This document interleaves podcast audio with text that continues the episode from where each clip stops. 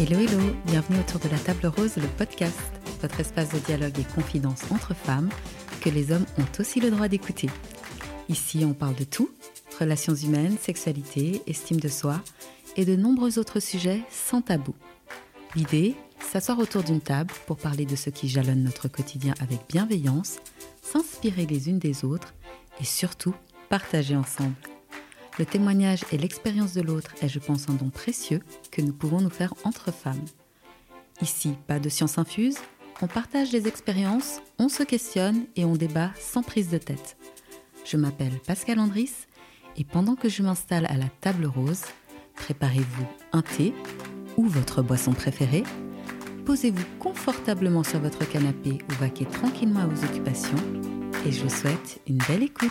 Pour soutenir le podcast, en plus des 5 étoiles et de vos commentaires positifs et bienveillants, vous pouvez utiliser le lien PayPal que vous trouverez dans les infos et faire le don que vous voudrez. Cela m'aidera pour les frais de matériel et d'hébergement du podcast. Et comme toujours, vous aurez ma gratitude éternelle. J'ai eu le plaisir d'être contactée par les organisatrices du festival Black Helvetia pour vous proposer plusieurs podcasts autour de la construction identitaire des femmes noires vivantes en Suisse, ainsi qu'un podcast sur le racisme dans les soins. C'était un plaisir pour moi de rencontrer toutes ces femmes afrodescendantes et leur donner, en collaboration avec le festival, la possibilité de s'exprimer sur leurs expériences d'enfants, de jeunes filles et de femmes noires vivantes en Suisse. Le festival Black Helvetia, qui se tiendra du 30 septembre au 23 octobre 2022 ainsi qu'en 2023, a pour but de célébrer la diversité de la population suisse avec des propositions artistiques et culturelles et à s'interroger sur l'identité et le regard que chacune et chacun de nous portons sur l'autre et en particulier sur les femmes noires et afrodescendantes. Je vous laisse aller découvrir la superbe programmation du festival sur le site internet blackhelvetia.ch. La construction de l'identité féminine. C'est quoi être une femme? Et particulièrement une femme noire lorsque l'on vit dans un pays où la majorité des personnes ne le sont pas. Vaste sujet. Racisme à l'école, premières histoires d'amour, relations aux parents, charge raciale, féminisme et sororité sont les quelques sujets évoqués avec mes deux invités du jour. Alors, autour de la table rose, il y a Francia et Louella. Bonjour les filles. Bonjour Pascal. Merci de votre présence autour de la table rose pour aborder de ce thème. Je vais commencer par vous demander de bien vouloir vous présenter en me disant qui vous êtes, ce que vous faites dans la vie et surtout ce que vous aimez faire. Je m'appelle Francia. Je suis d'origine haïtienne. je suis arrivée en Suisse à l'âge de 8 ans, donc c'était en 1988. Et euh, donc j'ai bientôt 42 ans, trois enfants et mariée. Je suis euh, secrétaire médicale. Alors j'aime beaucoup rencontrer mes amis, sortir, passer du bon moment avec mes copines. Euh, j'aime beaucoup voyager aussi, découvrir des, des nouveaux horizons. Et à la cuisine, j'aime, j'aime beaucoup manger. tu fais la cuisine haïtienne? J'essaye. Et si tu dois te décrire en trois mots? Euh, Alors, ouverte, euh, souriante, sociable. Alors, moi je m'appelle euh, Louella Couty, j'ai 67 ans, j'ai eu trois garçons, mariés, j'ai six petits-enfants. J'ai été euh, thérapeute en médecine traditionnelle chinoise, entre autres, mais j'ai fait beaucoup de choses, donc je ne sais pas si c'est vraiment l'unique chose qui me, comment dire, me détermine. J'aime rencontrer les gens, m'occuper de relooking des personnes et des, lieux de vie, euh, en fait en les améliorant euh, de manière euh, éco-responsable, c'est-à-dire en utilisant ce qu'on a pour magnifier les personnes ou les, lieux de vie. Et puis j'aime la transmission, le partage. J'ai écrit dans ce sens-là. Et bon, sinon j'aime euh, la culture, me cultiver, apprendre un tas de choses par tous les moyens possibles et imaginables. Et si tu dois te décrire en trois mots Alors je dirais résiliente, courageuse, profonde. Merci. Alors on va parler un petit peu de cette quête de l'identité féminine dans un pays à majorité, euh, une population à majorité blanche. Donc pour ça, on va un petit peu revenir à l'enfance aussi. Et euh, bah déjà, je me demandais si par exemple dans, vos familles, c'était bien accueilli le fait d'être une fille. Alors moi, le souvenir que j'ai, c'est euh, on vivait tous, mes cousins, mes oncles, mes tantes, euh, tous un peu dans la même cour, on avait la même maison. Et euh, donc, filles, garçons, c'était pas... Tout était la bienvenue, en fait. C'est, euh, j'avais mes cousins, c'était presque comme mes frères. Et ouais, c'était mes frères, hein, on était tous ensemble à jouer ensemble. Donc, non, il n'y avait pas vraiment de préférence où on attendait des cousins, où on attendait le garçon. Dans ma tête de petite fille, à l'époque, je ne me souviens pas qu'il y avait vraiment de différence avec les garçons. Moi, j'avais les mêmes corvées. Je devais aller chercher de l'eau. Les petits garçons, ils allaient aussi chercher de l'eau. Oui, la cuisine, la cuisine, la cuisine, c'était souvent les, filles, même les petites filles, elles commençaient très tôt. Mais euh, sinon, pour les corvées, euh, de, c'était, oui, c'était plutôt le corvée de l'eau en fait que je voyais plus autant les filles que les garçons. Après, faire la vaisselle, faire la lessive, c'est vrai que c'était euh, c'était souvent les, les filles. Mhm. Ouais. Alors, bah, peut-être je vais déjà préciser et finir de répondre à ta première question. Donc, euh, mon père était suisse et ma mère euh, nigériane. Et je suis née en Suisse. Du coup, j'ai perdu ma mère très vite. Du coup, j'ai été élevée par mon père et très bizarrement, mon père suisse voulait un garçon. Après, il l'a pas tout de suite vraiment accepté, mais c'est pas que j'ai été mal reçue, mais j'ai toujours su que mon père aurait préféré avoir un garçon. Euh, et, c'est quelque chose que tu, as entendu de sa bouche ou euh, et puis finalement il n'a pas eu d'autres enfants? Alors non, en fait. Euh, ma mère avait une autre fille quand ils se sont connus. Donc, euh, et puis après, on était aussi séparés assez rapidement avec ma sœur. Donc, euh, je, suis restée seule avec mon père. Et j'ai, je me souviens pas vraiment qu'il me l'ait dit euh, clairement. Par contre, je l'ai toujours senti parce qu'il a toujours critiqué les femmes. et comme c'était la seule personne proche et pour moi safe que, que j'avais, euh, c'était très difficile parce que je sentais que pour lui plaire, il fallait que j'ai tous les attributs plutôt masculins que féminins. Toi, tu es donc arrivé ici à 8 ans. Euh, donc tu viens d'Haïti, bon bah forcément la population est noire. Tu arrives à l'école ici. Comment tu t'es sentie perçue en tant que petite fille noire à l'école? Alors ça c'est vraiment le sujet délicat pour moi parce que je suis arrivée, c'était un 7 février 88. C'est, il faisait, il y avait une neige, mais pas possible.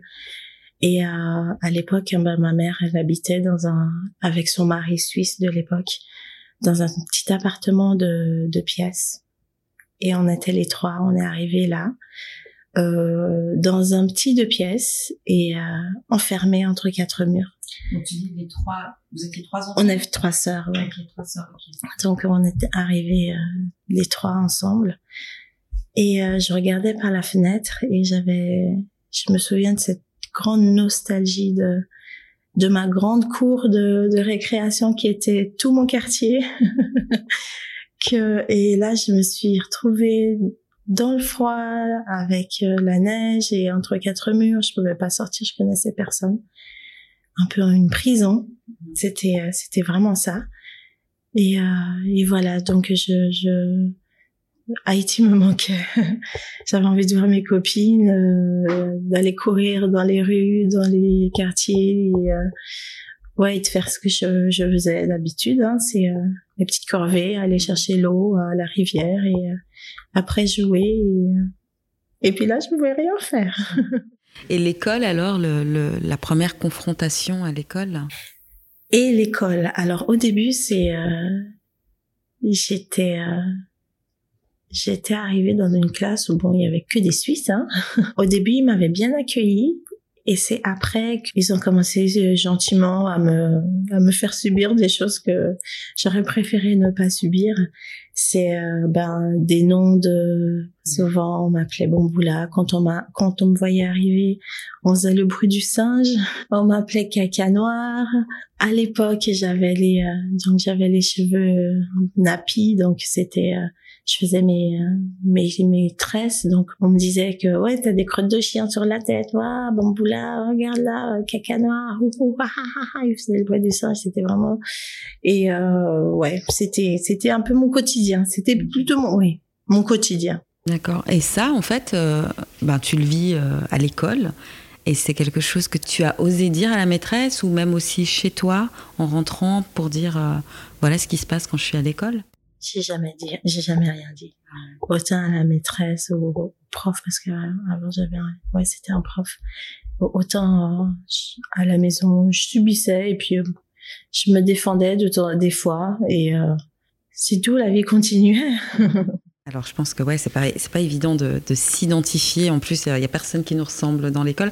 Moi, typiquement, je me souviens, ben, l'autre fille noire, c'était ma sœur. Et puis bon, après, j'ai été dans une autre école où il y avait un autre euh, garçon. Euh, mais voilà, de nouveau, on s'identifie pas forcément aux garçons. Donc, euh, donc ouais, c'est jamais évident. Et justement, l'identité féminine, elle se fait souvent en premier lieu par le lien avec la maman. Euh, on a tendance à construire son identité selon sa mère. Donc, euh, je voulais savoir, ben toi, c'est particulier parce que tu la perds très tôt, je crois, vers oui, deux ans. Oui, il avait deux ans et demi. Voilà. Mhm. Donc, comment se construit est-ce que tu avais quand même une image d'elle Tu t'imaginais des choses pour construire cette identité féminine? Oui. Alors ma mère était artiste, du coup la maison était remplie de, photos d'elle. C'est comme ça que j'allais chercher une, une figure qui maternelle qui me ressemble, parce que sinon moi j'étais entourée que de blancs. Qu'est-ce que tu as trouvé sur elle pour euh, te dire ah bah, en fait ouais ça de ma maman j'aimerais prendre en fait? Oui, c'est un, comment dire, un, modèle, mais c'était presque une idole parce qu'elle était tellement belle, tellement sur ses photos euh, forcément artistiques, donc elle était toujours très maquillée, très sophistiquée.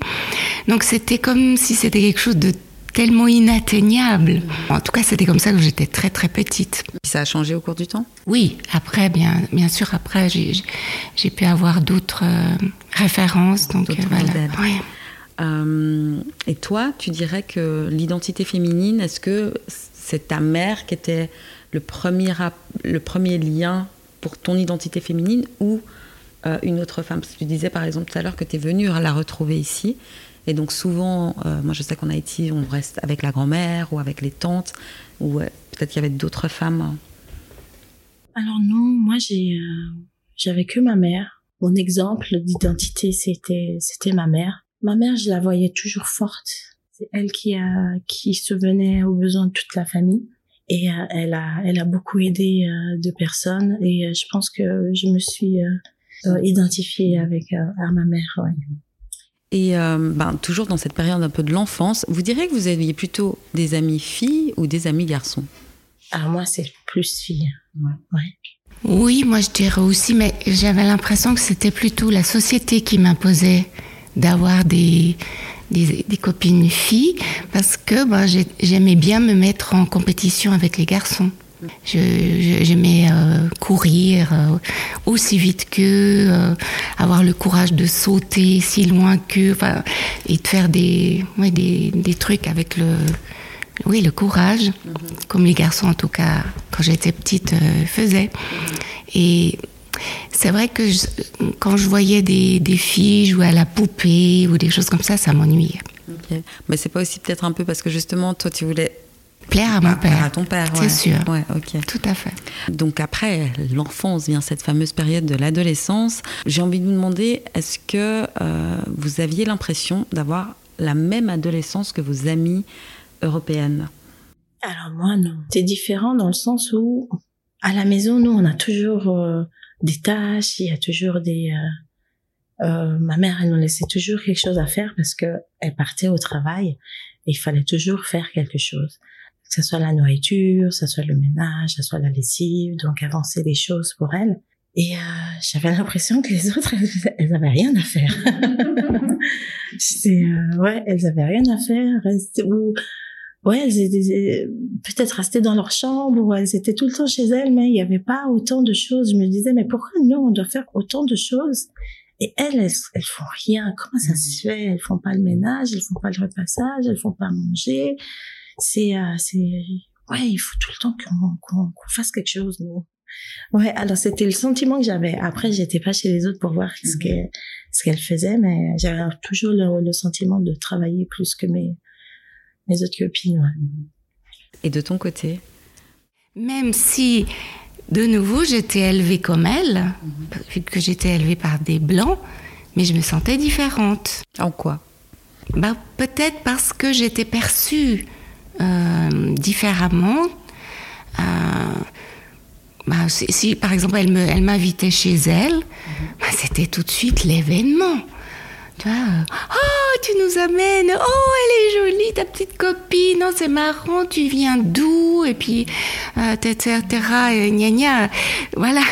Donc, j'étais vraiment toujours l'objet euh, tellement exotique euh, que, ben voilà, c'était pas du tout la même chose que.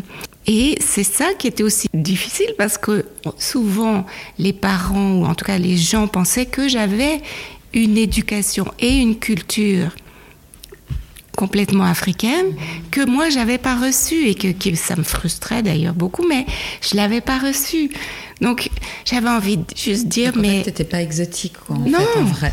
Exactement toi tu dirais que c'est quoi la chose la plus difficile qui a été pour toi de vivre en tant qu'adolescente afrodescendante? Moi, c'était déjà d'accepter mon corps.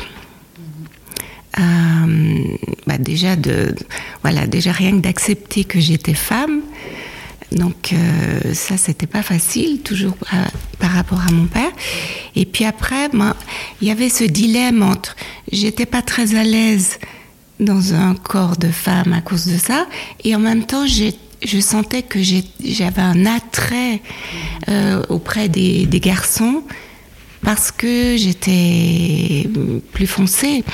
Et du coup, euh, oui, c'était un, un dilemme assez difficile, euh, enfin difficile, des fois parfois agréable, hein, parce que je sentais très bien que je pouvais en jouer. Si j'avais voulu, j'aurais pu en jouer, mais j'aimais pas justement vu que j'avais ce côté masculin. au niveau de l'éducation euh, tu dirais que tu as reçu quel type d'éducation? Alors de ce côté-là, c'est vrai que tu parles avec respect à ta maman, tu ne lui cries pas dessus, tu ne l'insultes pas. Et c'est vrai que les sorties, euh, bon, de ce côté-là, j'a- j'avais assez de la chance. Ma mère, elle, elle me laissait sortir quand je veux. Par contre, aller dormir chez les euh, chez les copines, c'était, euh, elle était assez réticente. Ça m'est arrivé avec deux copines, mais c'était des bonnes copines qu'elle connaissait. Et euh, mais sinon, non, aller euh, dormir ouais, chez des copines, c'était pas trop. Toi donc tu vis avec ton papa Mhm. Et ma grand-mère. et ta grand-mère euh, arrive ce moment euh, au niveau de l'éducation et de l'adolescence où bah, le corps change.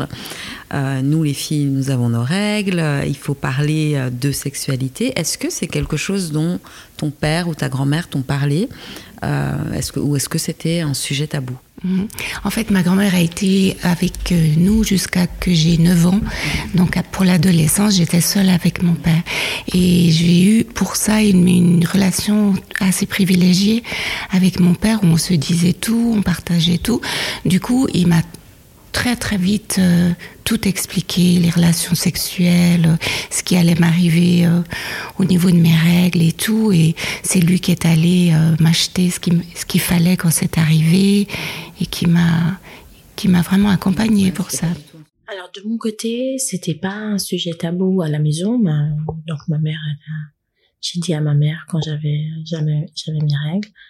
Par contre, à l'école, c'était c'était plus compliqué. En fait, j'en parlais pas du tout. Il fallait absolument pas que mes camarades sachent que j'ai des règles et c'était juste horrible. Euh, parce que j'ai euh, j'ai j'étais réglée à 11 ans. 11 ans, c'était c'était c'est tôt. Et, euh, j'avais l'impression d'être la seule de tout l'établissement qui avait ces règles. Donc euh, non, moi il fallait à l'école, il fallait pas que j'en parle. Mais à la maison, euh, comme on est trois, on était que des filles, il n'y a pas de problème. ouais. Et au niveau de la sexualité, est-ce que c'était un sujet euh, à la maison? Alors pas du tout. on parlait pas du tout de sexualité.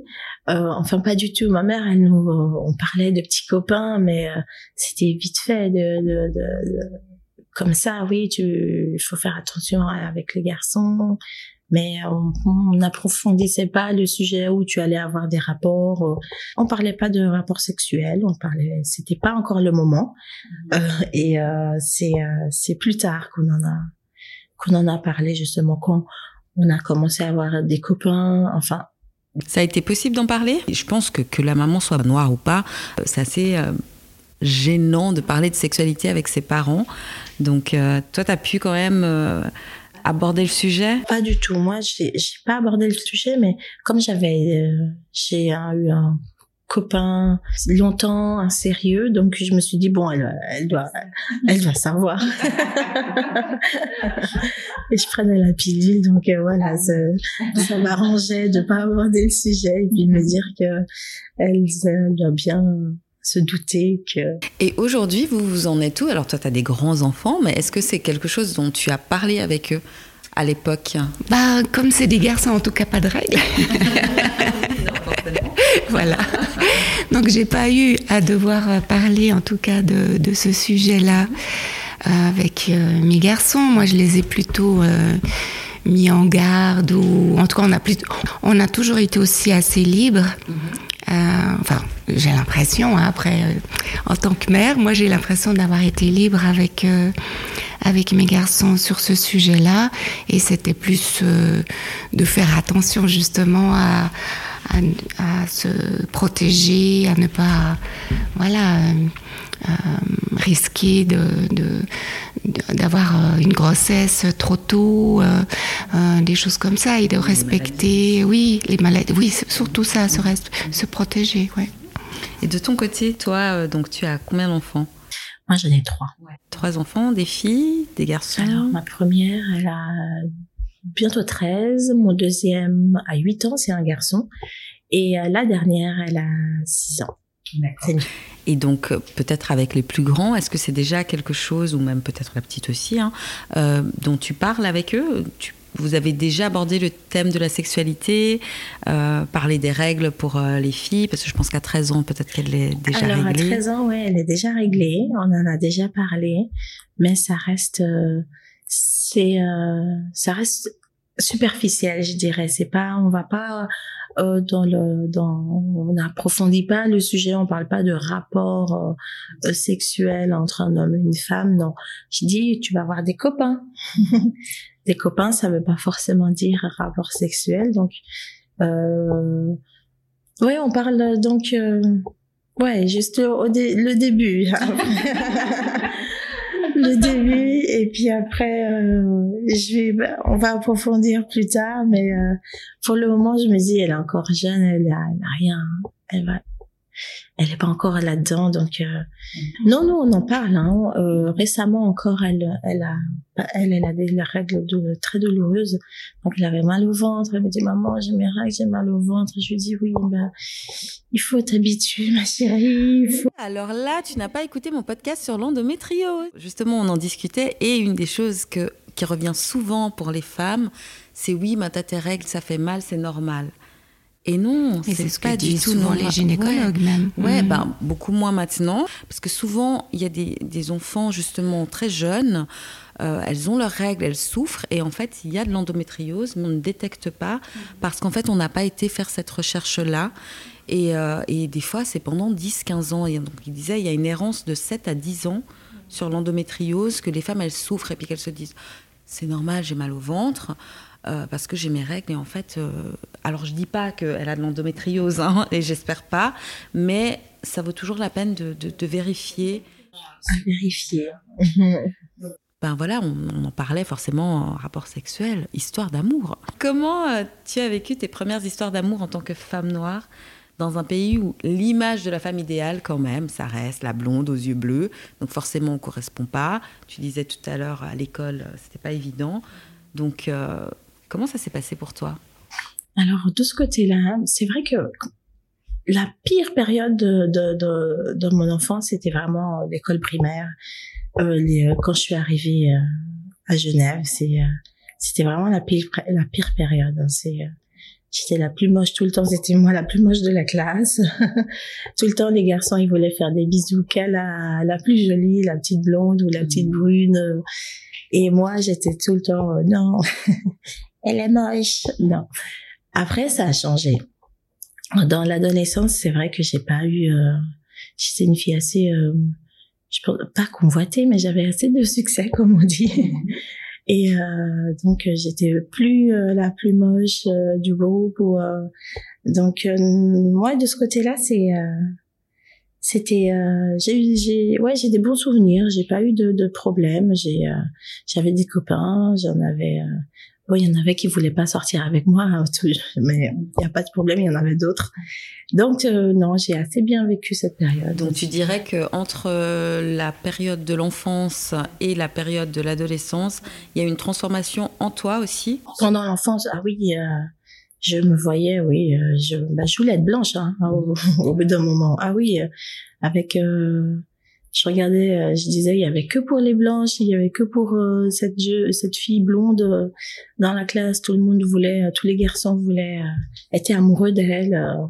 et moi, on me, on m'évitait comme la peste. Non, c'était assez. c'est ouais, je voulais aussi être blonde, je voulais aussi être blanche. Je me disais, mais pourquoi je suis noire? Pourquoi pourquoi c'est comme ça je, Donc j'avais j'avais envie, j'avais envie d'être blanche. Et euh, c'est euh, c'est euh, c'est pour ça que cette période elle était vraiment dure pour moi. C'est après avec avec la maturité aussi, on change, on pense différemment, le corps il change et et on a plus d'assurance et on, on, se on se on se fait joli aussi donc tout tout tout tout change mm-hmm. donc non après là j'ai je me voyais j'avais plus d'estime pour moi-même. Ouais. et toi est-ce que euh, tu recherchais le black love? Ou est-ce que dans tes, euh, dans tes amours, euh, bah, c'était plus bah, celui qui est là, quoi? Oui, un peu. C'est vrai que pour moi, le fantasme extrême, ça aurait été un métis comme moi, en, prime avec des yeux bleus. voilà, le truc complètement cliché. Mais bon, voilà, c'était pas possible. Euh, je trouvais pas. Donc j'avais l'impression d'être chassée plutôt que moi. Je, voilà. Donc comme tu dis, c'était plutôt prendre ce, qu'il y avait. Alors mon premier copain sérieux, on va dire, il était blanc. Oui, oui. D'accord. Et pour toi, il y avait cette idée du fameux black love dont on parle un peu, de sortir plutôt avec quelqu'un de noir qui nous ressemble, ou finalement, euh, euh, non, c'était plus euh, l'amour n'a pas de couleur. donc. Alors moi, non, c'était pas du tout l'amour n'a pas de couleur. c'était assez. Alors, ma mère, elle parlait par rapport à son vécu, à son expérience, donc les hommes qu'elle a rencontrés, c'était, euh, elle avait une très mauvaise image de l'homme haïtien, mm-hmm. euh, qui ne respecte pas les femmes, qui euh, donc elle, elle ne voulait pas du tout qu'on sorte avec un haïtien ou enfin en noir, elle voulait pas. elle voulait pas parce qu'elle voulait pas qu'on subisse les mêmes choses qu'elle a vécues, les abandons. Donc, euh, faut, je rappelle que nous, moi, j'ai vécu, j'ai jamais vécu avec mon père, je ne le connais pas. Euh, nous avons jamais vécu avec notre père, donc on, on les connaît pas. Donc, euh, euh, c'était plus pour ça, pour nous éviter de subir euh, et d'élever nos enfants seuls, parce que souvent, voilà, le, malheureusement, l'homme noir a cette réputation de bah, de quitter sa famille et euh, d'être volatile, enfin volage et euh, voilà. Donc c'était dans ce but euh, là qu'elle voulait plutôt qu'on se tourne vers un blanc qui est plus posé, qui est donc c'était la réputation que les blancs avaient d'être des hommes posés et respectueux des femmes. Mais euh, c'est euh, c'est en grandissant en fait que je j'ai euh, je me suis rendu compte que en faisant ça, c'était nous rabaisser, c'est se rabaisser soi-même en fait. Hein. C'est pourquoi tu ne prendrais, tu ne sortirais pas avec un homme qui te ressemble et que tu valorises mieux l'autre qui ne te ressemble pas? Mhm. Et c'est en, c'est en grandissant que j'ai, euh, je me suis rendu compte que c'était pas voulu. Ma mère, elle voulait, elle pensait pas ça comme ça, mais euh, ça impacte et euh, et et ce, on se dévalorise. Mhm. On se dévalorise. Donc euh, et on dévalorise aussi l'homme noir. On, on, se dévalorise soi-même et on dévalorise l'homme noir. Donc euh, c'est maintenant en fait que je réalise que que ce genre de choses je ne le dirai jamais à mes enfants. Je voilà. Et est-ce que vous diriez que le racisme a joué un rôle dans vos histoires d'amour? Oui, oui, sûrement. Sûrement parce que c'est vrai que, en tout cas pour moi, comme je disais, je, me sentais euh, différente forcément que, que, mes copines. Et puis, ce qu'on aimait chez moi, c'était ma couleur, euh, ma manière de, je sais pas, de, bouger ou tout, ou les, les, les fantasmes que les, les, les, garçons avaient par rapport à moi, plus que mon caractère, mes, mes capacités, mes talents, tout ça, ça était très secondaire. Ton mari actuel est un homme blanc. Mhm. Le papa de tes enfants, il est euh, italien. Est-ce que c'était le cas dans les deux familles Que tu as senti du racisme de, de, de, de la, la, belle famille oui, euh, Après, je dis pas, c'est, tout, c'est jamais tout le monde hein, dans une famille, mais euh, ça a été le cas des deux côtés. Oui, ça, c'est toujours ce racisme latent, comme on dit. Enfin, en tout cas, à mon époque, on disait latent. Maintenant, je sais plus comment on dit, si c'est... Euh, il y a un terme. Subtil, je oui, pense. Oui, subtil, voilà. Tout à fait. C'est quelque chose qu'on sent que, voilà, le regard posé sur moi est différent. Et il y a toujours un jugement et toujours cette... Euh, cette ce sentiment ou cette manière de, de me considérer comme une petite. Voilà une petite euh, à tous les niveaux, voilà, et que c'est c'est un petit peu moins important. Euh, et alors que si c'est une voilà une femme blanche dans la famille qui dit ou la même chose, ça a toujours plus d'importance. D'accord. Euh, est-ce que vous vous souvenez de la première fois qu'on vous a fait remarquer, bah, toi, je pense que c'était évident, c'était à l'école, mais peut-être aussi encore après, euh, ben, que vous étiez une femme noire? Euh, bah, moi, en fait, on, m'a fait euh, prendre conscience que j'étais noire quand j'étais très petite. Donc, c'était pas, pas à l'école, mais en dehors de l'école. Et j'avais 4 ans. Et c'est des enfants dans la rue qui m'ont violemment fait comprendre que, que j'étais noire. Et, et puis après, parce que j'avais forcément les cheveux qui poussaient. Donc j'avais une queue de cheval et on me tirait tout le temps les cheveux à l'école ou comme ça en rigolant, euh, voilà, avec des, des, expressions, une négresse à queue de cheval. C'était vraiment le voilà. Et mais en tant que femme, euh, ah, bah en fait ça c'est tout le dilemme un peu des, je pense des métisses parce que on a le privilège, entre guillemets, de, de pouvoir un petit peu naviguer entre, euh, j'aime pas dire les, les deux camps, pas du tout, mais on nous tiraille en fait. On nous demande toujours d'être d'un côté ou de l'autre. Et ben voilà, quand c'était plus confortable d'être d'un côté, et, quasiment toujours c'était plutôt du côté blanc, ben voilà, du coup, ben, en essayant de me lisser les cheveux et tout, j'arrivais plus facilement à, à entrer dans une case euh, acceptable dans le sens où, je sais pas, on, on pensait que j'étais soit nord-africaine ou brésilienne claire, donc ça, ça, c'était plus accepté. Mais ça, je le vivais très mal parce qu'en fait, moi, j'aurais préféré être plutôt de l'autre côté. Très très vite, je sais pas, j'arrive pas à l'expliquer vraiment pourquoi, mais j'aurais préféré vraiment euh, être plus foncé et avoir euh, les cheveux, etc. et pouvoir avoir, euh, avoir été élevée à l'africaine, avoir la culture et tout. Mm. Donc, j'aimerais savoir quel était pour toi ton rapport aux cheveux plus jeune et aujourd'hui? Et pour toi, ce sera quel était ton rapport aux cheveux en Haïti, ensuite quand tu es arrivé ici, avec l'école et tout ça, et maintenant? Quand j'étais petite, pour moi, mes cheveux, c'était une souffrance parce qu'ils savaient pas quoi en faire. Donc, ils me, quand ils me coiffaient, ben, c'était des douleurs. Et puis, ben, ils ont vite compris que le mieux, c'était de les couper tout court.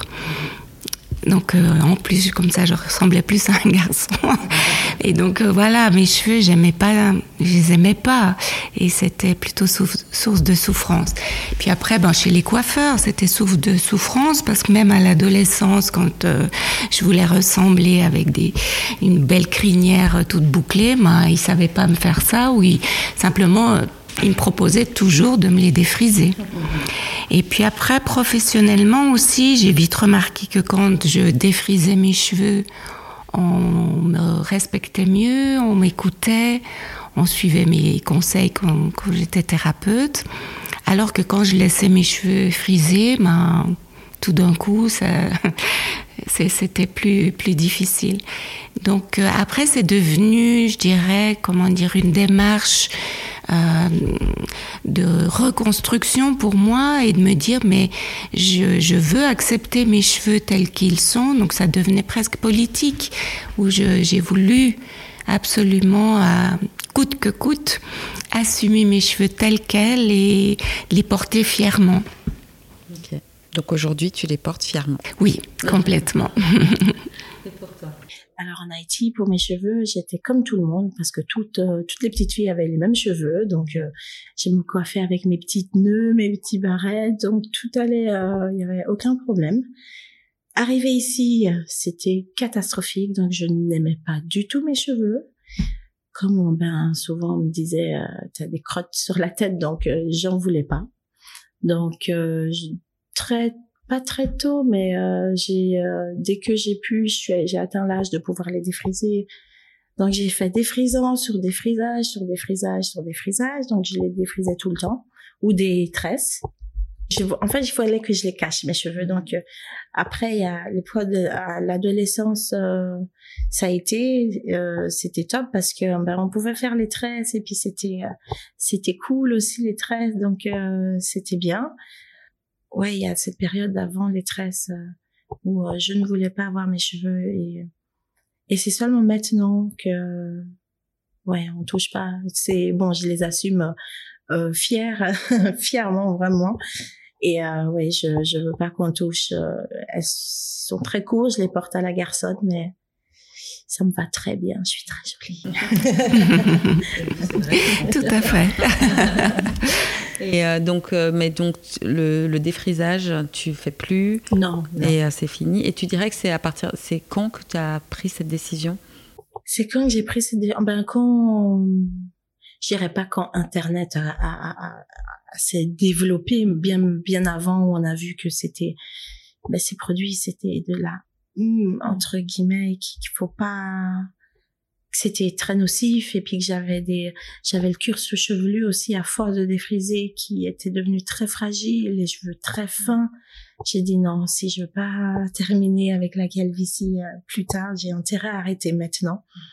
Et euh, donc oui à l'âge de de 30 ans hein c'est après mon après ma fille euh, ouais j'ai arrêté. Donc ça fait 10 ans et comment, en tant que femme noire, vous prenez soin de vous et vous avez l'impression de prendre soin de vous différemment des femmes européennes? Ah bah déjà, en, me crémant tous les, presque tous les jours. voilà. Oui, ça c'est la base de...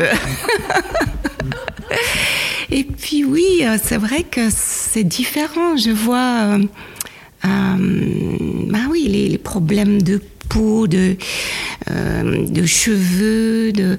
et même j'ai l'impression aussi, je découvre avec les années que quand j'ai un problème de santé, euh, j'ai l'impression de me retrouver devant des médecins qui qui qui comprennent pas quoi et qui me qui me jugent avec un, des, des, des, une échelle, enfin des labels, enfin je sais pas quoi, qui me correspondent absolument pas. Et c'est très très très frustrant. Donc euh, comment je prends bien soin de moi? Bah, Heureusement, j'ai quand même fait toute cette formation en médecine traditionnelle chinoise qui m'a quand même assez donner des, des, bases et des trucs pour pouvoir m'occuper de, de moi-même au niveau de la santé par rapport à des, produits naturels et tout. J'ai en fait une discipline assez stricte. Je fais attention à mon hygiène de vie, alors physiquement, à, à ce que je mange, que je bois, ma peau, qui qui a quand même l'enveloppe euh, charnelle, qui est le plus grand organe euh, qu'on a, euh, le bon fonctionnement de tous mes organes.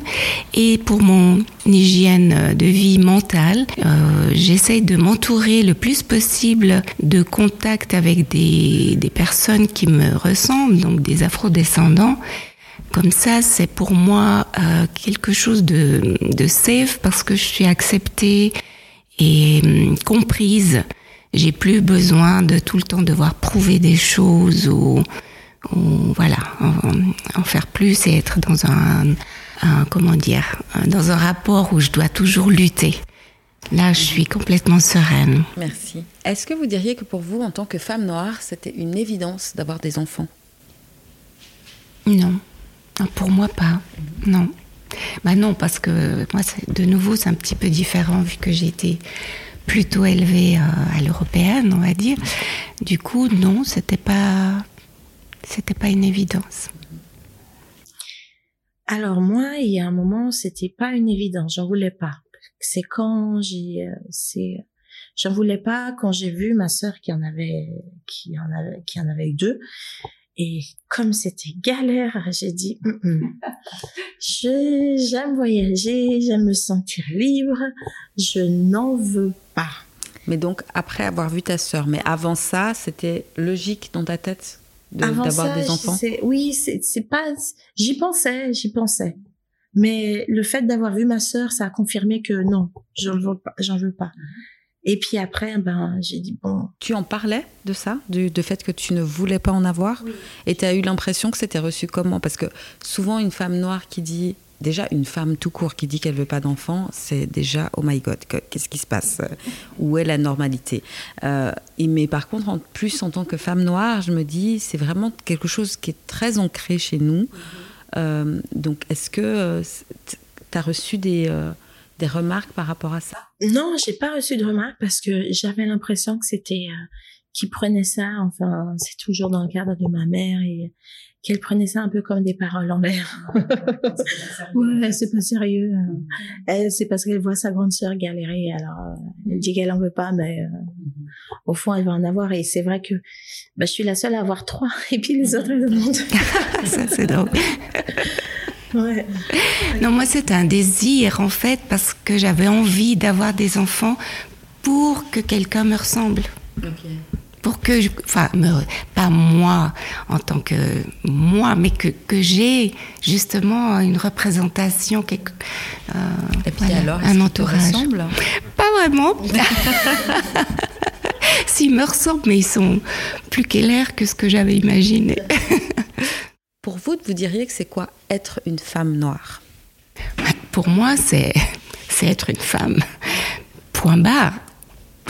Après, c'est la société c'est l'extérieur qui met euh, une femme noire, une femme blanche, une femme, euh, je sais pas quoi. Euh, mais voilà, c'est déjà être une femme. Après, c'est l'éducation qu'on reçoit, c'est l'endroit le, où on a vécu, euh, etc., qui, qui, font les changements.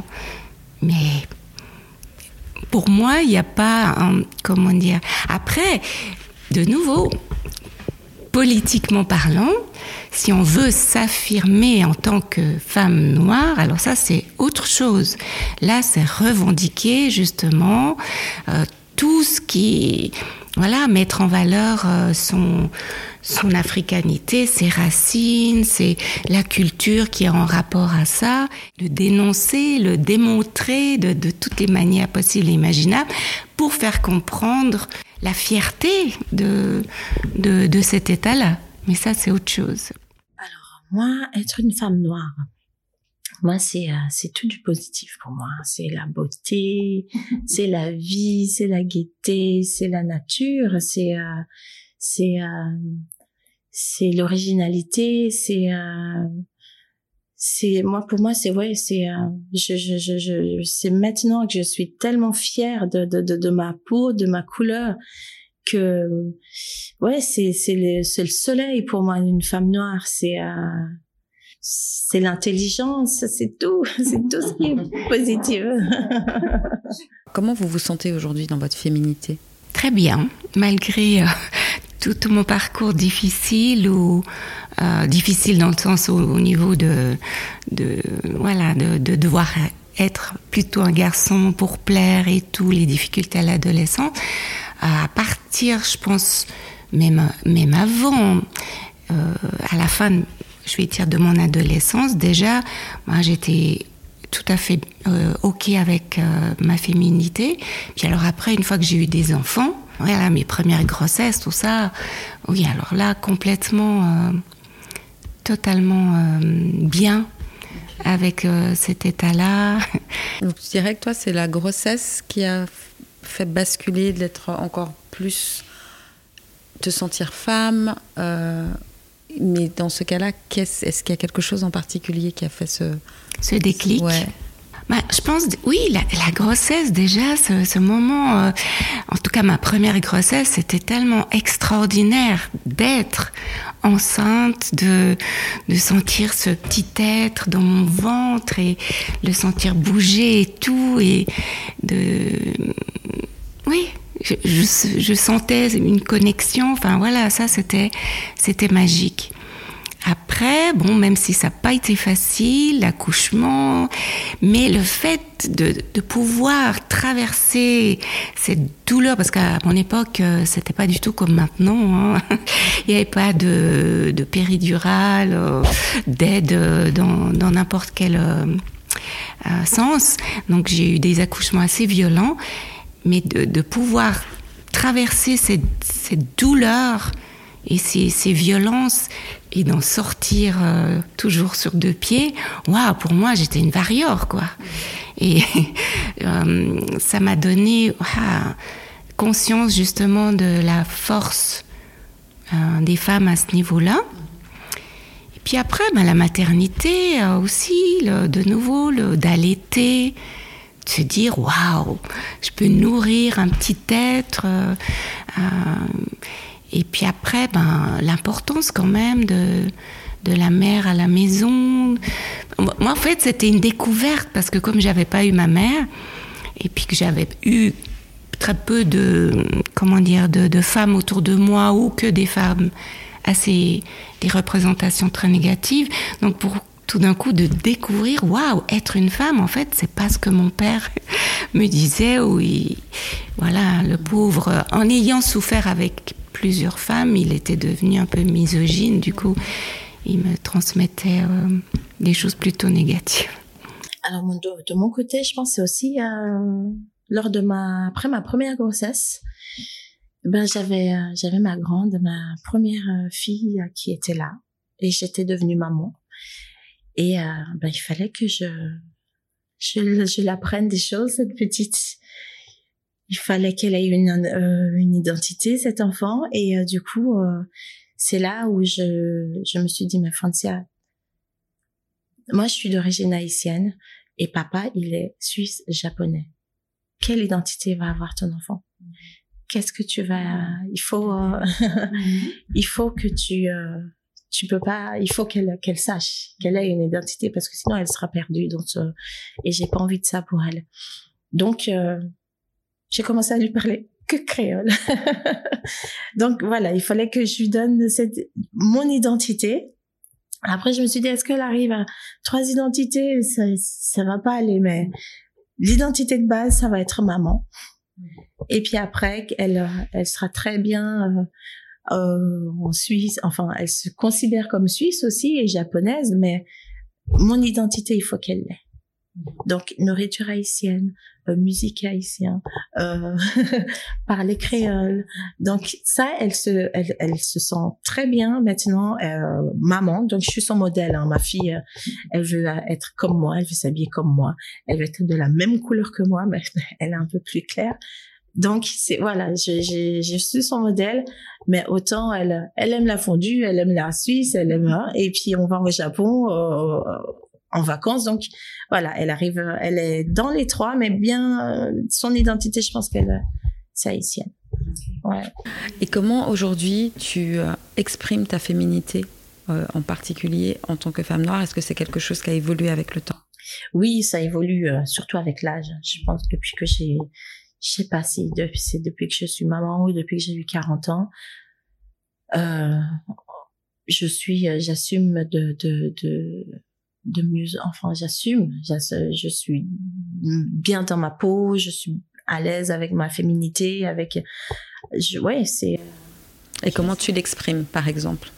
Alors je l'exprime euh, ben, par mes vêtements, ma façon de m'habiller, euh, beaucoup. C'est euh, pour moi une grande manière de, d'expression pour moi. Et et puis ben alors j'aime bien les mélanges, j'aime bien une touche africaine avec peut-être des choses plus sobres et puis boum plein de coups quelque chose avec plein de couleurs africaines donc j'aime bien se mélanger les deux. Mm-hmm. Ouais. Oui, je disais tout à l'heure que j'étais bien avec euh, ma féminité, mais c'est vrai que des fois, euh, bon, maintenant la société change et tout, on devient beaucoup plus ouvert et euh, je, je, remarque que j'aime beaucoup être en compagnie de, de personnes qui se, moi j'ai pas les, les termes exacts et tout, mais qui se déterminent pas forcément dans un genre mhm. précisément. Et c'est vrai que des fois je me dis ah ben tiens s'il y avait un truc un peu androgyne comme ça, ni l'un ni l'autre, ben c'est là où je, je me sentirais euh, vraiment euh, à l'aise. Donc, euh, comment j'exprime ma féminité ben, assez bizarrement, euh, je pense que j'ai quand même une, un caractère euh, de base assez doux, euh, une personne, euh, voilà, assez douce. Donc, euh, bah voilà, elle s'exprime un peu par par ça. bien que quand je m'énerve, là, les gens me disent oh là t'es voilà. Mais oui, je sais pas. Au, au niveau vestimentaire, je je, remarque que je suis plus à l'aise dans des, des, comment dire, des, des vêtements un peu qui peuvent aller pour les deux, les deux, sexes. Quoi. Ben, je voulais savoir aussi comment euh, vous avez ressenti la charge raciale dans votre construction identitaire. Euh, et en particulier, souvent, ça se passe au travail, euh, cette charge raciale. Donc, voilà, comment ça s'est passé pour vous Si vous avez des exemples aussi euh, bien précis, je vous écoute. Un peu à chaque, euh, à chaque euh, occasion de pouvoir trouver une place de travail, c'est chaque fois un grand.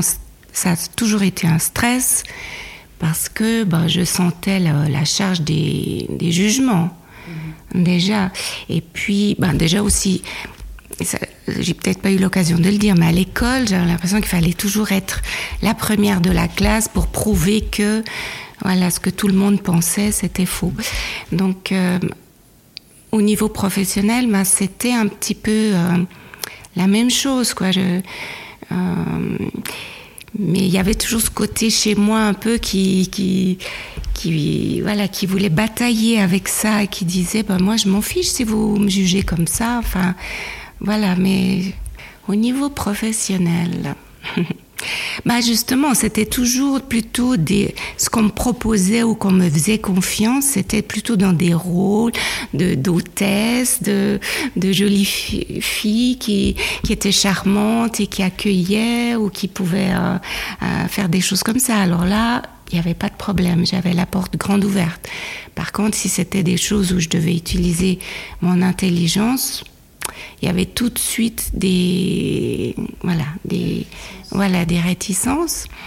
Après, j'ai comme j'ai pas un, grand parcours professionnel parce que j'ai j'ai pas pu me voilà m'épanouir euh, en étant jeune à ce niveau-là. Euh, je peux pas tellement parler au niveau professionnel. J'ai eu d'autres occasions, d'autres comment dire. Euh, épisode avec le racisme, mais c'était plutôt dans la vie de tous les jours plutôt qu'au niveau professionnel. Bah, quand j'étais jeune, quand je, bah, c'est les trucs un peu bateaux, mais c'est vrai quoi. Je l'ai vraiment vécu euh, où je cherche un appartement, au téléphone il était libre. On se réjouissait de, de me voir en, en, entendant ma voix. Euh, tout était parfait. Et quand j'arrivais, qu'ils ouvraient la porte, ils me voyaient. Tout d'un coup, il était pris. Et s'il n'était pas pris, on me faisait des, des remarques du style euh, je sais pas, une fois on m'a dit, euh, il y a un poêle, euh, un chauffage à bois avec, ben, vous, vous ne savez pas les, les, utiliser. des choses comme ça. Ou alors, quand j'étais mère en Italie, ça c'était beaucoup, et que des, des, artisans venaient à la maison pour faire des réparations, quand j'ouvrais la porte, on me disait est-ce que madame est là? Oh, alors moi, peut-être au travail ou euh, c'était au HUG.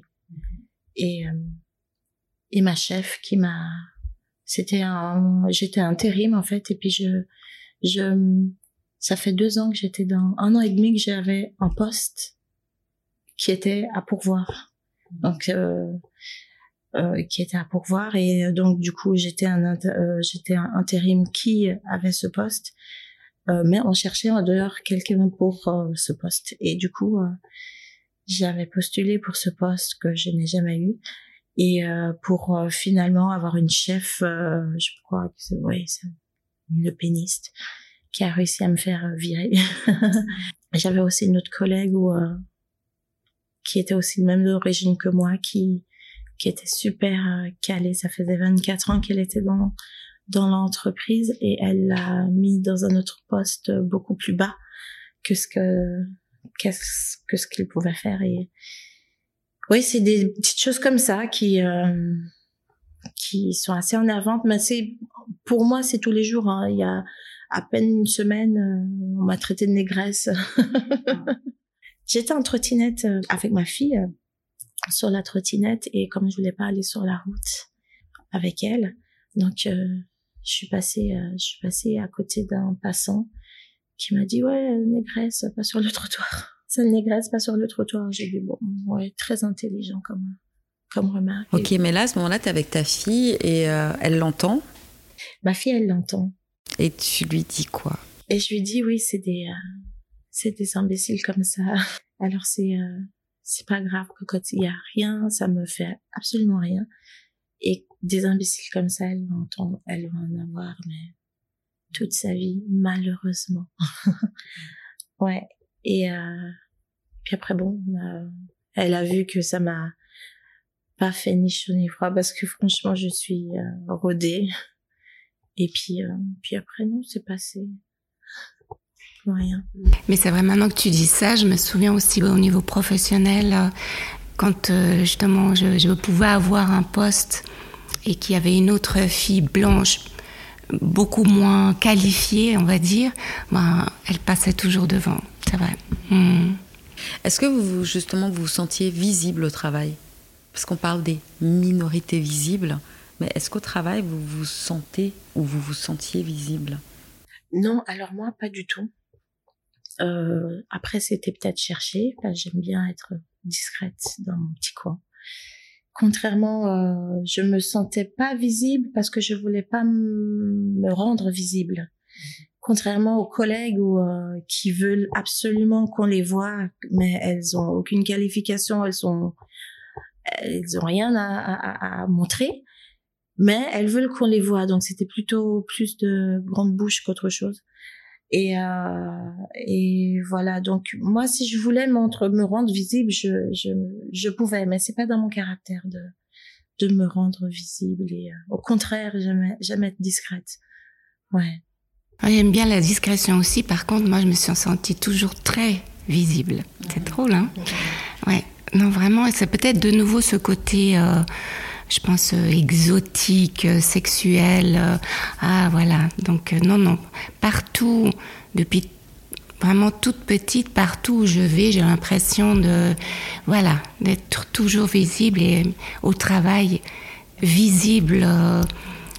pour mon apparence, mais pas pour mes capacités. Mais est-ce que tu étais visible et entendue? Ah non, ça c'est autre chose. ah non, non, non, c'est ça. Peut-être parce qu'en fait, c'est ça. C'est est-ce que finalement, souvent, une personne noire, et elle est invisible et elle n'est pas entendue.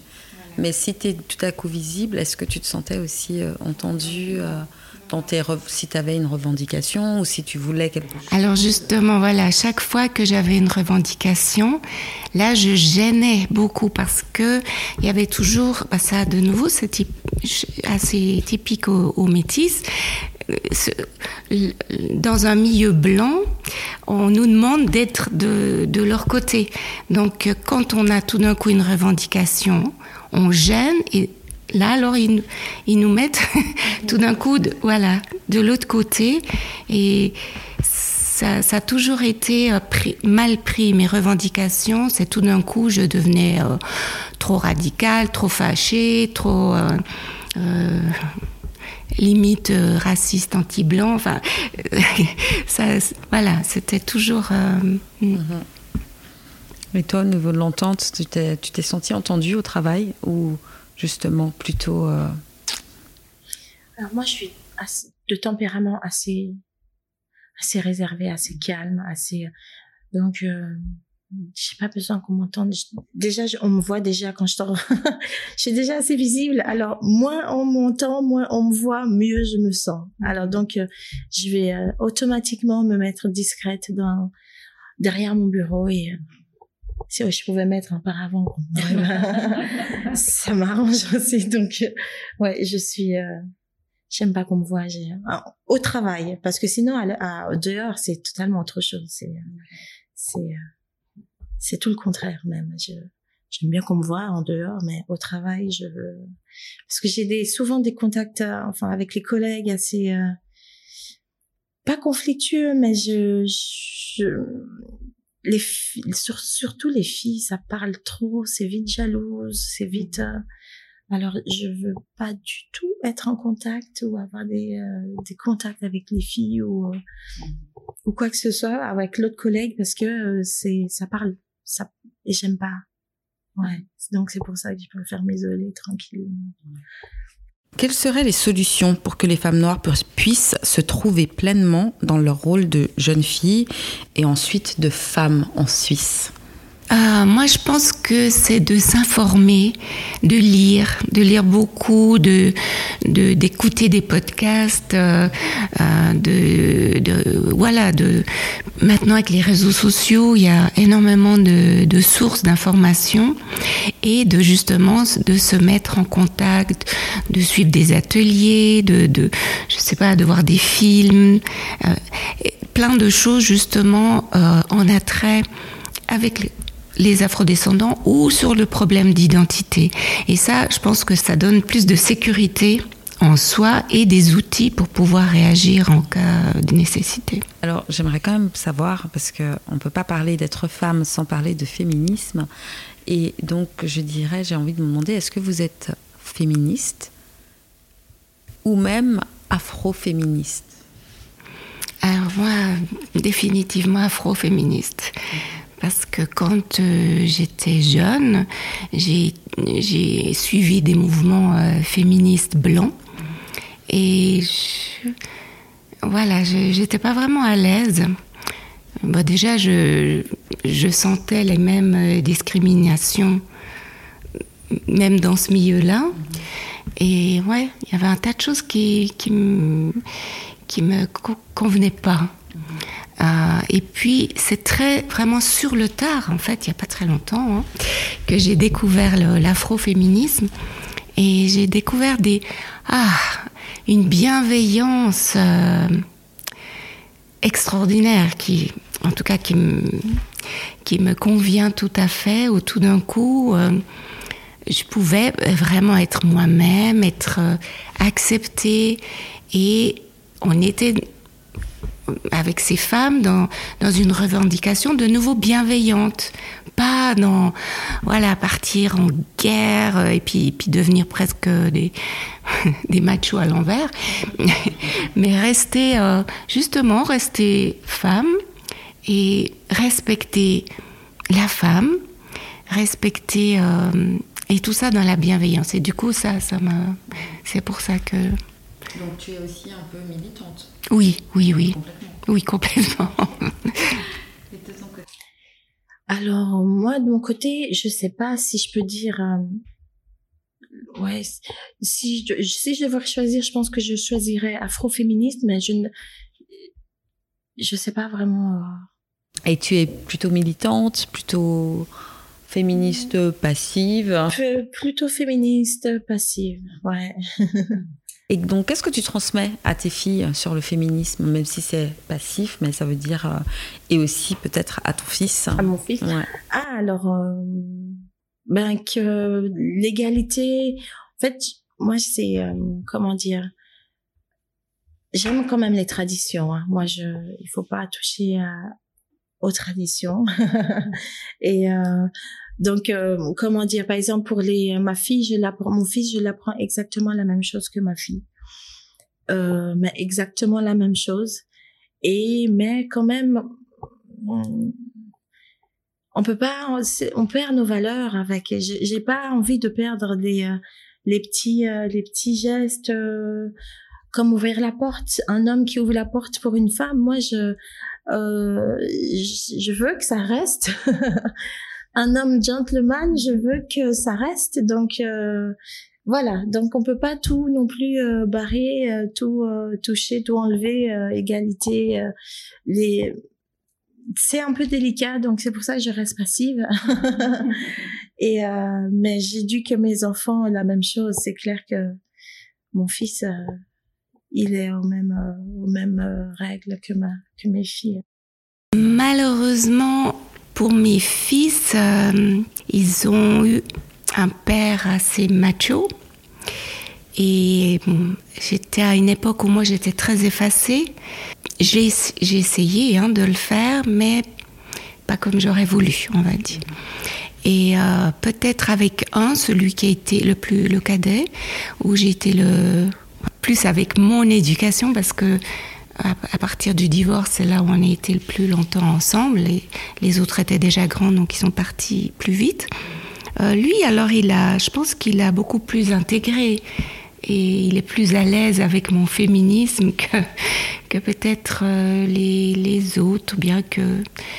Mais en même temps, des fois, quand je vois comment ils se comportent eux avec leurs enfants, je me dis ben, que j'ai quand même bien fait mon boulot et que parce que c'est ces trois pères très attentionnés, euh, respectueux de, de, leur épouse, et puis qui ont cette euh, vraiment notion d'égalité des tâches. Euh, et tout. Après, bon, voilà, ils restent, ils, veulent quand même rester des, des mecs, et voilà, etc. Mais non, c'est pas si mal quand même. Mais et ben avec mes petits enfants pour la transmission, ils sont encore trop petits et en plus euh, géographiquement on n'est pas très proche, donc euh, j'ai pas encore eu l'occasion de pouvoir transmettre ça.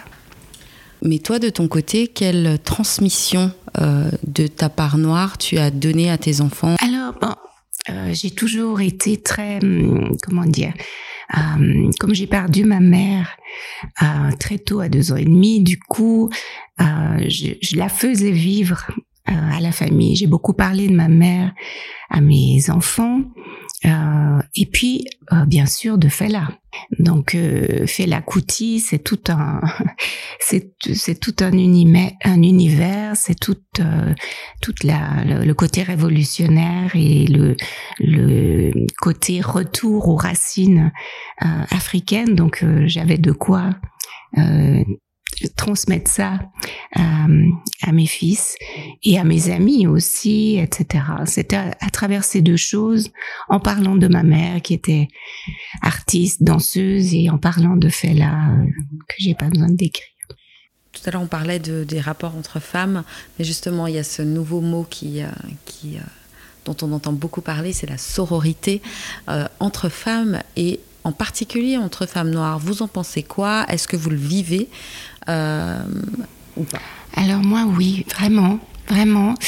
Et c'est marrant parce que justement, j'ai été tellement élevée avec l'idée, euh, les femmes, si, faire attention, elles sont menteuses, elles sont jalouses, elles sont, etc., que moi j'ai toujours cherché à comprendre ça. Et j'ai toujours voulu avoir des contacts avec des femmes pour, pour, vérifier, en fait. Alors, effectivement, j'ai constaté des, choses, hein, mais il me semble que je me suis dit, mais en fait, euh, c'est un petit peu la même chose. Euh, c'est de nouveau un truc social, où c'est une idée préconçue, où on, on se met là-dedans. Euh, et quand j'ai découvert justement, quand euh, j'ai découvert, oui, des, des, afroféministes, on va dire, alors là, j'ai découvert aussi la sororité. Et là, je me suis dit, waouh, non mais c'est, c'est, génial, quoi. De, de, voilà, de pouvoir vivre ce, ce, cette compréhension instantanée et cette confiance aussi. Et euh, donc, euh, oui. Moi, j'ai jamais entendu ce mot. eh bien, je suis contente que ce soit la première fois que tu l'entendes ici. C'est la fraternité version euh, en- femme, en fait, donc la sororité. Euh, donc c'est le côté de ben, justement ben, l'autre femme qui réussit. Ben, moi je te vois réussir dans ton domaine, même si je fais aussi, euh, je sais pas, on te parlait du médical, je suis infirmière, tu dis infirmière chef, mais moi je suis super contente pour toi en fait et je suis... euh, et je t'encourage et, vraiment il n'y a pas genre de, de, de mesquinerie derrière c'est vraiment genre ah ben voilà. Et puis c'est le côté aussi euh, ben toi de ton côté ben t'es arrivé là et c'est te dire ah mais moi ça veut dire que je peux ouvrir les portes pour euh, les petites sœurs qui arrivent. Euh, vraiment ce côté là donc en fait c'est c'est vraiment L'entraide. chose- voilà une entraide. Et puis aussi ben alors la sororité entre femmes en général parce que ben voilà ben on est des femmes et, et on est quand même reliés par quelque chose. Mais en plus entre femmes noires parce qu'on sait que c'est compliqué. Alors voilà c'est de savoir est-ce que toi tu connais ça? Le côté alors mis à part peut-être avec sœurs forcément qu'il y a la sororité mais genre avec des copines ou bien dans le cadre du travail ou dans différents cadres euh, ce côté là Alors moi, directement, non. C'est, je, je, j'ai pas connu ça, mais, euh, mais euh, c'est, c'est, ça me fait plaisir d'entendre que qu'il y a, ça commence, euh, c'est, c'est quelque chose qui commence à, à, à, à évoluer, mais juste une petite année, ouais, juste une petite anecdote, bah, c'est avec euh, Licia Chéri. Quand j'ai entendu qu'elle était à la TSR, j'ai dit waouh. j'étais émue, j'étais vraiment très heureuse pour elle. Vraiment, j'ai dit waouh, elle me représente et euh, j'étais fière. Voilà. Donc, euh, bah tu l'as appliqué en tout cas la sororité alors euh, voilà quelque Voilà. part ouais. Ok. Euh, je voudrais juste revenir euh, sur euh, les relations amoureuses. Euh, donc, tout à l'heure, vous disiez, ben, toi, tu es sorti avec euh, des hommes noirs, des hommes blancs, des hommes euh, à moitié asiatiques aussi. Euh, toi, des hommes blancs et aussi des hommes noirs? Oui. Ok. Alors, est-ce que vous diriez qu'il y a quand même une différence quand c'est le quand on est entre noirs Ben oui, il y a, il y a une différence. Après, bon, c'est très difficile d'être objectif parce que les relations que j'ai eues avec des hommes noirs, elles étaient très furtives. Donc, finalement, tu n'es jamais sorti avec un métis? Non, ah. jamais, jamais. Voilà, exactement. T'as Non. jamais trouvé ton métis aux yeux bleus? Ne dis pas ça, mon mari va. bon, c'est trop tard. non, non, mais c'est vrai que je. c'est- Par exemple, avec mon mari ou, ou- qui est blanc, et euh, ça fait hmm, plus de 20 ans qu'on est ensemble. hein, euh, mais ça a été tout un travail quand même, parce que forcément, il y avait des choses qui n'allaient pas, des, choses qu'il fallait s'ajuster. Et ce que j'ai aimé, par exemple, chez lui, c'est que même s'il avait reçu une éducation plus suisse, euh, c'est pas possible, donc euh, vraiment, il est très conventionnel, mais c'est grâce à son son intelligence ou sa, sa, volonté, sa sensibilité de, de vouloir s'ouvrir, que ça a été possible. Parce que s'il n'y avait pas eu ça, ce serait impossible. Euh, d'ailleurs, tous les hommes blancs, euh, un peu étroits d'esprit, que j'ai pu, avec qui j'ai pu sortir, bah, ça cassait parce que il fallait qu'ils m'acceptent, qu'ils me respectent. Euh, comme j'étais, même si je dis ça maintenant, mais en fait j'ai passé des longues périodes où j'étais très mal dans ma peau et puis j'essayais moi plutôt de m'adapter, etc. Et puis oh, les différences, euh, hmm. moi j'ai l'impression que c'est beaucoup plus, c'est bête, mais ça a l'air plus simple avec euh, les hommes noirs qu'avec les hommes blancs. C'est plus compliqué, et c'est plus émotionnel avec les hommes blancs qu'avec les hommes noirs. C'est des trucs, euh, voilà, que, que, je dirais au niveau relation. Euh, voilà, mon expérience. Mais après, c'est peut-être des. Ouais, des, clichés, je sais pas. Mais en tout cas, moi, c'est vraiment ce que j'ai, ce que j'ai vécu, tout en répétant que une relation, je trouve qu'elle se construit avec le temps. Donc, quand on a des relations brèves, c'est un peu difficile de se faire une idée, quoi. Ouais. Oui, moi, c'est pareil. Hein. J'ai, euh, j'ai, euh, j'ai pas eu de relation euh, longue durée avec un noir. J'ai eu que euh, peut-être trois grands, trois, longues relations et c'était que des blancs. Donc, malheureusement, je peux pas, je peux pas, je peux pas m'exprimer là-dessus par rapport au noir. Mais c'est vrai que je me dis, hmm, si j'étais avec un noir, peut-être que ça aurait été différent ou plus facile ou oui, les, euh, ouais, peut-être. Et ton mari, ton, donc tu es marié, hein, tu nous as dit, euh, tu le considères comme blanc ou comme asiatique? Parce que c'est ça, il est. Oui, il suis japonais. Ouais. Euh, plutôt comme blanc. Ouais. ouais, plutôt comme blanc.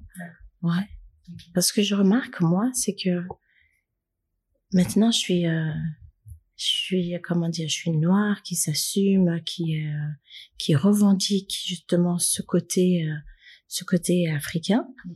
mais euh, je suis panafricaine mais c'est on a tous des maris blancs mm-hmm. enfin j'ai un j'ai euh, j'ai un mari blanc donc c'est ouais c'est je trouve étrange qu'on ait mm-hmm connaît, ouais, c'est euh, toutes ces, ces, ces revendications qu'on a. Et puis finalement, ouais, c'est, c'est. Est-ce que ça touche des femmes comme euh, J'ai l'impression d'avoir justement euh, tellement vécu, enfin, pas m'être assumée et d'avoir suivi ce que ma mère ou ma, nous a inculqué. Et maintenant, de, de réaliser que qu'on est de s'assumer soi-même et euh, et peut-être vouloir euh, suivre peut-être un autre chemin je sais pas. Là maintenant moi je suis dans un peu dans, dans cet état-là. Mm-hmm. que c'est souvent les, euh, les, les, justement les noirs des, des, personnes qui ne s'assumaient pas que maintenant qui qui s'assument actuellement qui se revendiquent mais elles ont toutes ils ont ils ou elles ont un mari blanc. Ouais c'est ben mon cas, mon mari, euh, quand ma fille, euh, par exemple, euh, une de ses copines lui a dit, l'a traité de caca noir, hein, une métisse. Hein. Euh, moi, j'étais outrée. Je, je, me suis revue vivre les mêmes choses. Je me dis, même ma fille qui n'a rien à voir, qui qui est une métisse, comment? Et mon mari, c'était, oui, mais elle voulait pas dire ça, mais c'est des amis, c'est des alors lui, il le prend de manière euh, beaucoup plus calme, mm. tandis que moi, je, je, je, je pète en plomb. Euh, je, mm. je veux voir cette fille, je veux lui dire euh, qu'il faut pas dire des choses comme ça. Donc c'est vrai que ouais, le, le, le, papa, il a tendance à dire oui, mais c'est pas grave, mm. c'est pas grave en fait, c'est pas que c'est pas grave, c'est que il veut pas que ça atteigne ses enfants, ce genre de choses. Mm-hmm. Il veut pas du tout qu'elle, euh, qui, qui, qui donne de l'importance à ce genre de remarques. Mais euh, comment dire, il faut qu'il, à force, à force. Moi, j'ai besoin de les les les, les armer. J'ai besoin qui qui euh, par rapport à ça. Qu'est-ce qu'il faut dire, savoir se défendre. Donc, euh, ils peuvent pas rester passifs comme ça et puis pas être atteints et ne rien dire. Moi, je je suis pas d'accord. Et à cautionner tout le temps, tout le temps, tout le temps. Donc, euh, c'est ça aussi, c'est une c'est une petite difficulté à la maison qu'on a à gérer ce genre de ce genre de choses. Ouais. Merci. Et est-ce que tu as vécu, euh, est-ce que tes enfants, ils ont vécu du racisme à l'école et toi, en tant que mère, euh, comment t'as pu, euh, bah, comment t'as fait face par rapport euh, au racisme qu'ils sont venus te dire qu'ils avaient subi? Oui. Alors là, j'étais très choquée parce que je pensais que justement euh, les choses évoluaient et que eux ne subiraient pas le racisme que j'ai subi. Mais malgré qu'ils aient une peau plus claire que moi, ayant les cheveux très frisés, souvent on les prenait pour des Arabes. Du coup, ils ont vécu le racisme euh, à ce niveau-là. Et comment je faisais pour, euh, bah, c'était comme je pouvais, soit en, comment dire, en prenant position face aux personnes qui avaient euh, eu des paroles ou des voilà des comportements racistes. Euh, à l'école, j'allais souvent voir la direction. Euh, voilà, des choses comme ça, en prenant leur défense, que je n'avais pas eu, moi, quand j'étais petite, avec mon père qui me disait toujours, ça sera difficile, mais il faut que tu apprennes à te débrouiller seul. Et comme j'en avais souffert, parce que je trouve que seul, on ne peut pas toujours se défendre, j'ai essayé de, de défendre au mieux euh, mes enfants, mais c'est toujours, c'était plus difficile parce que c'était plus subtil mmh. comme racisme. Mmh. Voilà. Mais tu te sentais justement entendue quand tu allais, euh, parce que c'est toujours la question de déjà en tant que femme, une maman qui va pour euh, à la direction pour se plaindre peut-être d'autres enfants qui ont eu des, des, paroles déplacées ou racistes envers ses enfants. Euh, ben voilà, c'est un peu la maman qui vient défendre son enfant.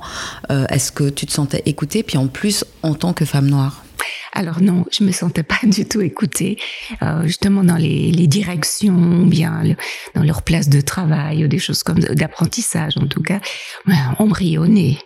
Et on me, on me renvoyait justement, voilà, vous êtes une femme noire euh, qui se plaint et qui voit du racisme partout. Mmh. Quelles sont pour vous les femmes noires inspirantes qui vous ont inspiré?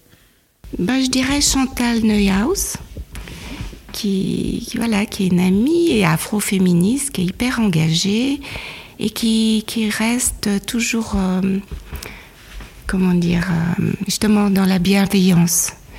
Et ça, ça m'a beaucoup parlé parce que j'avais tendance, voilà, à être dans la revendication de manière assez plutôt euh, radicale. Et là, euh, tout en étant radicale, euh, elle m'inspire parce qu'elle sait rester très très bienveillante, voilà. Puis après, il y en aurait tant d'autres. Myriam connaît parce que aussi, elle est, j'aime beaucoup son côté artistique. Et puis, bah, elle est très très féminine et et en même temps très combattante. Donc euh, Pamela, avec son touche à tout, très intelligent. Voilà, exactement. Euh, oui, là, ça m'ennuie parce que en commençant cette liste, je me dis, euh, oh, j'aurais pu dire elle, puis je pourrais pu dire elle, puis euh, j'ai des copines qui vont me dire. On va dire que les autres. Voilà, exactement, toutes les copines là. voilà, tout, en fait, en fait, voilà, peut-être ce que je dirais, c'est que c'est assez euh, bizarre pour mon âge, à 67 ans, d'avoir euh, ces contacts avec ces jeunes femmes qui, en fait, je sais même pas vraiment leur âge parce que c'est pas tellement important entre nous, mais je dirais entre 40, entre 30 et 40 ans, peut-être même moins des fois. Et, c'est ces femmes-là, ces jeunes femmes qui m'inspirent. Ces nouvelles jeunes femmes euh, afro, afroféministes, elles m'inspirent vraiment beaucoup. Euh, en général, je vais dire. Alors moi, je vais pas non plus chercher des grands noms. Hein. Moi, je me, je reste sur ma maman parce que c'est euh, ma maman, c'est euh, mon père, ma mère, elle a joué les deux rôles. Donc euh, ma mère, elle m'a beaucoup inspirée. Autant de, du bon sens, autant du mauvais sens, parce que j'ai j'ai toujours dit oui. Alors ma mère, elle est comme ça, je veux pas être comme ça. Donc euh, oui, il y a. Su déconstruire aussi, Oui, peut-être. hein, totalement. Donc euh, ma maman et euh, ma petite sœur, ouais, c'est que je qui est quelqu'un de très posé, de que j'admire, que qui est présente, on est proche. Donc euh, voilà, c'est les deux femmes euh, présentes euh, dans ma vie et euh, une copine à une amie à moi, Arlette. Ouais, je pourrais dire Arlette. Merci beaucoup, mesdames. Tout à l'heure, vous vous êtes toutes les deux décrites en trois mots. Louella, si tu dois décrire après cet échange Francia en trois mots, tu dirais quoi?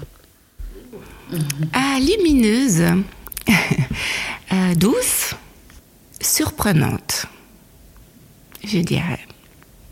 Et toi, Francia, si tu devais décrire Louella en trois mots? Alors, Lorella. Et Je vois un côté mystérieuse en elle, calme et intelligente. Merci beaucoup. On passe à la séquence reco. Donc, euh, la séquence reco, c'est trois lieux que vous aimez. Un lieu pour bien manger, la culture et se détendre ou se ressourcer. Et cette fois, d'habitude, c'est partout dans le monde. Mais cette fois, on va se concentrer sur la Suisse, vu que euh, c'était être une femme noire en Suisse et, euh, sa construction identitaire. Donc, quels sont vos trois lieux?